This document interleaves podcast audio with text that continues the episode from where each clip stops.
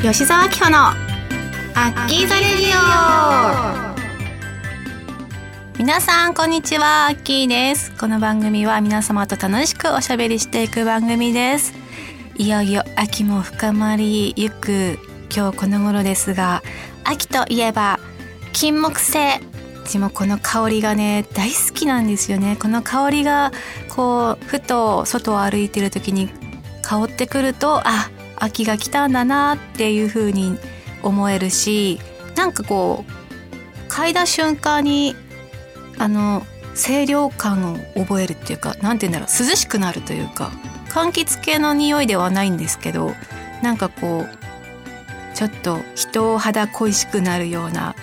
思いがこうふっと湧いてきたりとかする不思議なね香りですよね。なんか秋には柑橘系柑橘系じゃないや。えっと 金木犀の香りがふっとこう香ってくるっていうのはなんかいいなと思います。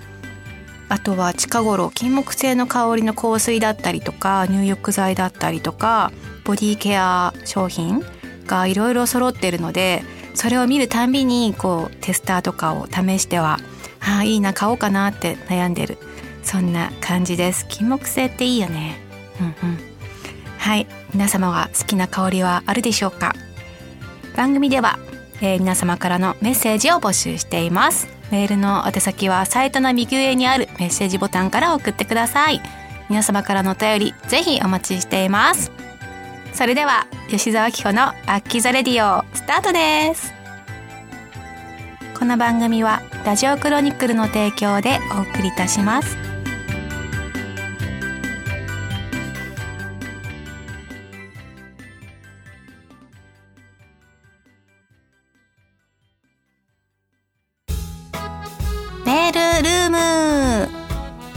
今回のテーマはですね好きなフルーツは何ですかっていうすごい ファンシーなテーマ募集だったんですけれども秋といえばさ美味しいフルーツがたくさんあるじゃないですか。なのでねみんなはどんなフルーツが好きなのかなっていうのがちょっと気になったので、えー、テーマにしたんですがたくさんのお便りどうもありがとうございます。それじゃあ早速紹介していきたいと思います。ラジオネーム毎度大きにあきほさん。えー、アッキーさんこんにちは。お元気ですか？えー、いつも楽しく聞いています。まだまだ暑いですね。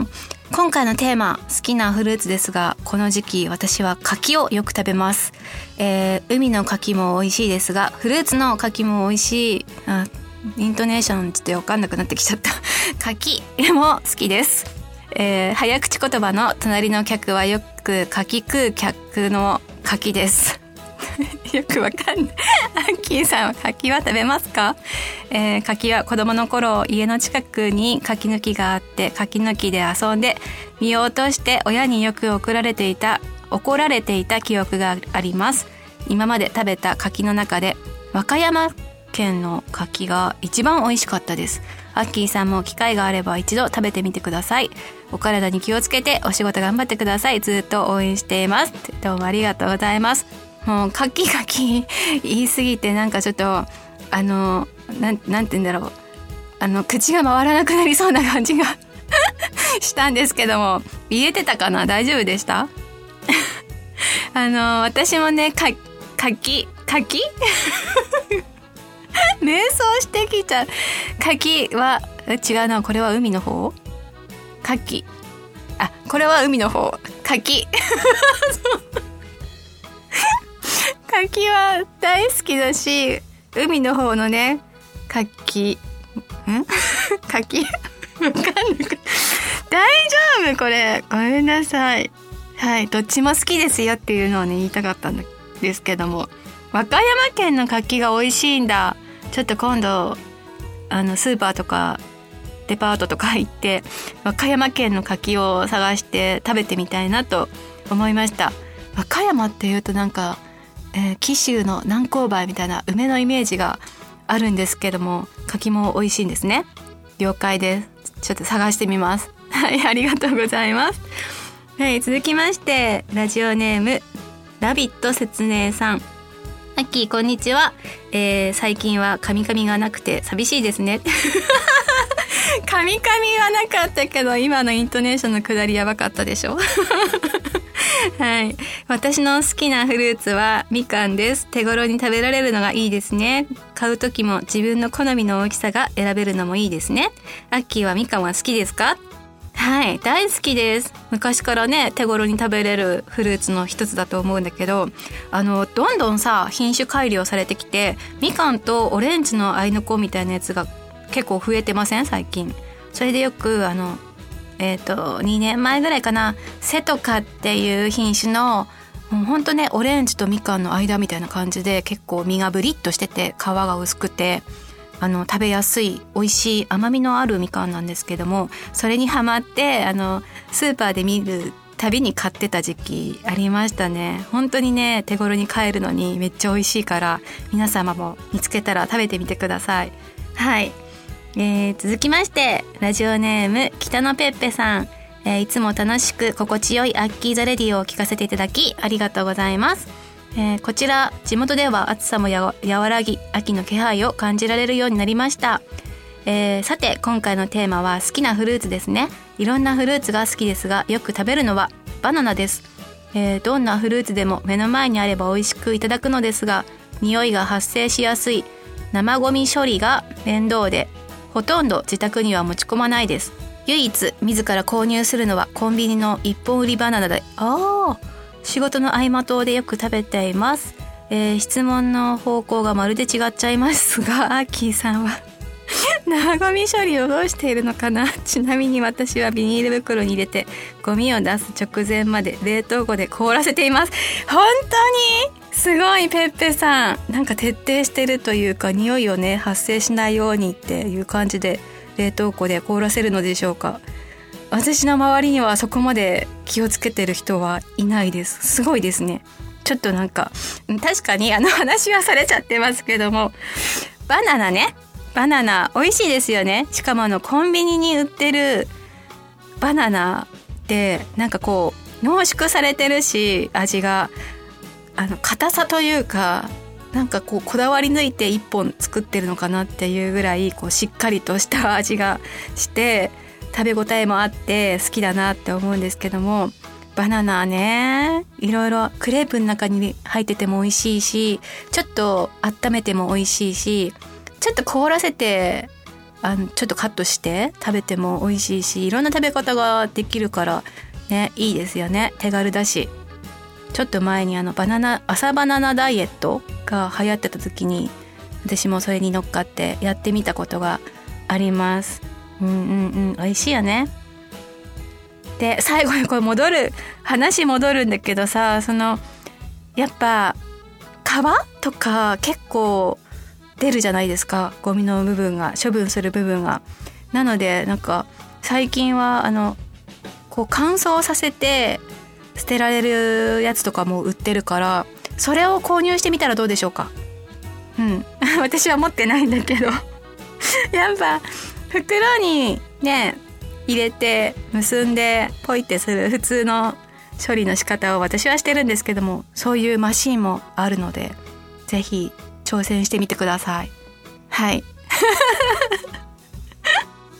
えー、そうだな私が好きなフルーツはですねもう今回あのランキングしようかなと思ったんだけどもう全然選べなくて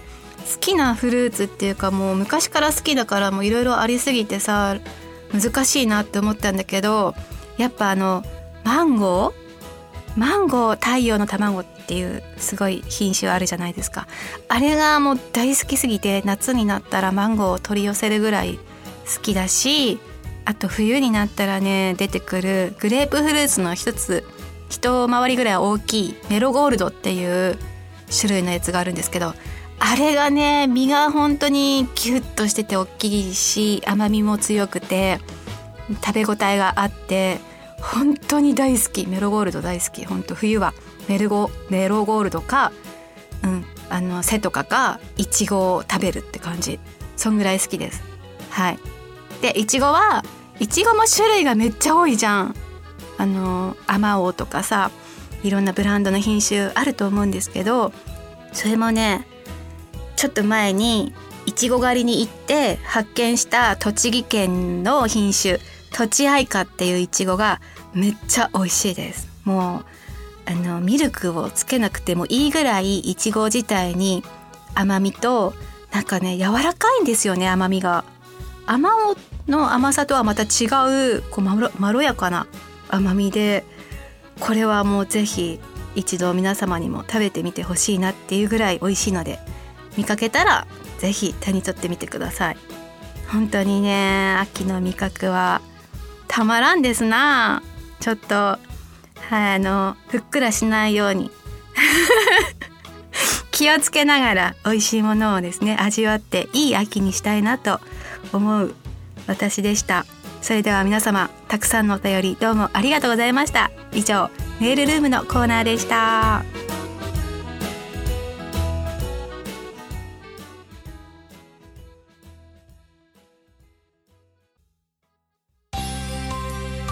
秋のいちおし。あのですね最近ですね私ダイビングのライセンスを取ったっていうお話をしたと思うんですけどもそれからまあ大体月に1回ぐらいはいろいろダイビング行けたらいいなぐらいな気持ちでいたんですけどもつい最近見つけたダイビングスポットがあってなんとなんとなんとサメと戯れてきました。びっくり。サメサメですよ皆さん。あのねごめんなさい。私は全然知りませんでした。サメといえばあのー、やっぱジョジョジョーズ？そのイメージが強すぎて肉食の魚って思ってたからサメと戯れることができるなんてもう一つも想像してなかったんですけどもなんとですねサメはなんか数数数十種類ある中であの人を食べるようなサメは10%だったかな。なんかめちゃくちゃ少ないらしいんですよ。基本的にはあの穏やかに生活してる サメが多いらしくてへえそうなんだと思いながら、えー、そんなサメと戯れられるスポットがあるということで行ってきました。はい今回はその話をご紹介したいと思います。えっとね千葉にね数百匹のサメが群れるダイビングスポットがあるっていうのを聞いて行ってきたんですけれどもなんかあの餌をあげててそこにサメがいつもいるっていうのを演出してるらしいのですね。なので あの人工的にそこに行ったらいつでも会えるよっていう そういう場所だったんですけどもなんとびっくりなのがもう潜ったらあのすぐに、えー、すぐにっていうのもちょっと大げさなんですけどもちょっと泳いだら本当にそのサメが群がってるスポットがあったんですよ。でえこんなにいるのっていうぐらいびっくりするぐらいたくさんサメがいたんだけどあの海底から不思議なんですけど巻き上がるようにこうなんだろうねサメがサメのタワーみたいな感じで さ数百匹のそのサメがブワーってこう上の方に海底から泳いでる場所があってまあ想像するとあれですね。竜巻のサメバージョンみたいな感じ。わかりやすいでしょでも。多分大丈夫だと思う。これで皆さん想像しやすいと思う。思うんですけどもそんなぐらいサメがグワーって上に向かってね泳いでる場所があってまああのダイビングは必ずあのあのインストラクターの方と一緒に潜るので、えー、海の中なのであの喋ってこれはこうですよっていうあれはないのでこうジェスチャーで「どうぞどうぞ」みたいな感じで 合図されてえその大群の中に行くのはさすがに最初はちょっとためらいがあったっていうかちょっと怖かったっていうのもあって大群の中には行けなかったんですけどもそこからこうちょっと紛れてくるサメさんを優しくそーっと触ることができるんですよ。でサメを泳いでるサメを触れるっていう体験もものすごく貴重だなって思ったしどのぐらいのこうソフトタッチでギュッとしていいのかがちょっと分かんなかったのでそっとそっと優しく触るような感じで 触ってったんですけどもこうキューッとね手の両手でねサメを触ろうとするとサメ？肌っていうんですか？なんか頭の方から触ったら結構こうゴム的な感じで身がギュッと締まった結構筋肉質だなみたいな硬いゴムだなっていう感じの感覚なんだけど尻尾の方から触るとなんかねちょっとザザラッとする感じがあってその違いが面白かったしあとはこの尻尾に向かってその筋肉のバネの強さというのが強調されてこうずっと尻尾までギューッと頭の方から身を通って尻尾の方までギューって触ってると最後に尻尾がくねってなってその振動が手に伝わってきてそれが面白くてそれを毎回やってたんですよ。それがダイビングの1本目で30分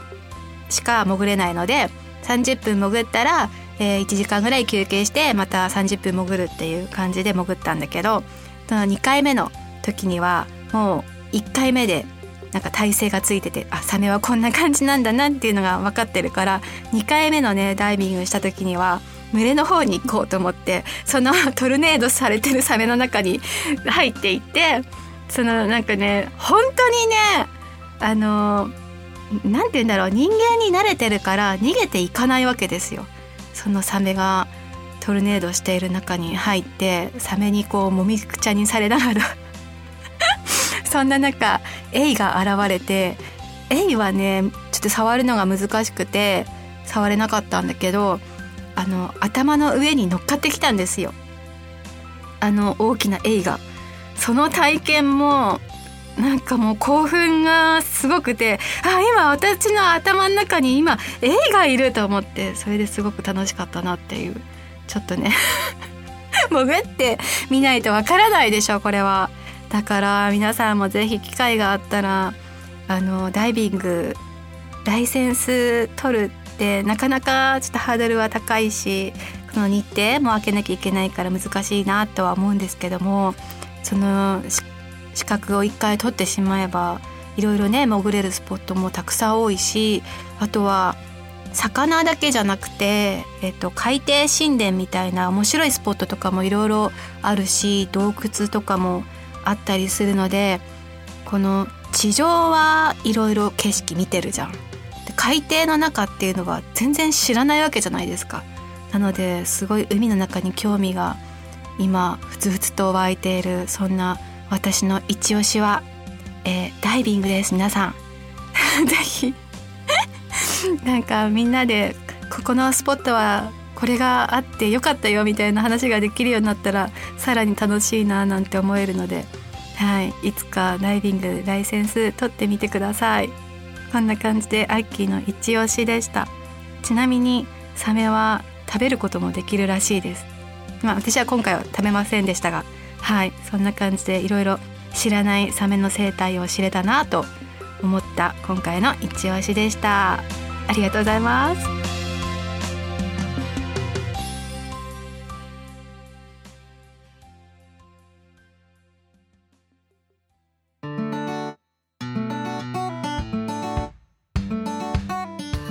吉沢紀穂のアッキザレディオそろそろエンディングの時間ですいやー巷ではですねなんかおはぎとかなんか和菓子が流行ってるらしくていろいろ美味しい、えー、お店があるらしいのですがお芋とかもさなんか流行ってるしすごいよねなんか今あの美味しいスイーツのお店が増えていて、まマジで食欲の秋だなと思ってしまいます。はい。いやこれからはイルミネーションも始まってくるかなと思うのでいろいろイベントごと夏が終わって秋ちょっと人肌恋しい寂しいななんて思いつつも冬のイベントごとをチェックしてますます冬が楽しみになってくる時期でもありますので楽しいことを皆さん考えていきましょう。はい、えー、では次回ですねメールルームのコーナーで今回もテーマ募集をしたいと思います。今回のテーマはまずは秋ということで秋の夜長にあなたがやりたいことは何ですか？というテーマで募集したいと思います、えー、続きまして、えー、まあ年末も近いということなのでもう一個のテーマは、えー、2023年を漢字一文字で表すと何ですか？というこの2つのテーマで募集していきたいと思いますので皆様今回もお便りよろしくお願いします。どんなね一文字があるのか楽しみに待っておりますのでよろしくお願いします。はい。ではではクルージングイベントを控えており、まあ、20周年を、えー、締めくくる締めくくるのはまだ早いな。20周年を、えー、イベントでお祝いするにはぴったりなえー、一日になるんではないのかなと思ってめっちゃ楽しみにしておりますが参加してくださる皆様にも最高の一日になったよっていう風に言ってもらえるように、えー、私自身も楽しんでイベントを開催したいと思いますのでよろしくお願いします。めっちゃ楽しみですね。はいそれでは、えー、吉澤明子の「アッキザレディオ」今日はここまでです、えー、ここまでのお相手はえー、サメの群れのトルネードに巻かれてめちゃくちゃダイビングにハマっている秋がお送りいたしました。それではまた次回お会いしましょう。バイバーイ。この番組はラジオクロニクルの提供でお送りいたしました。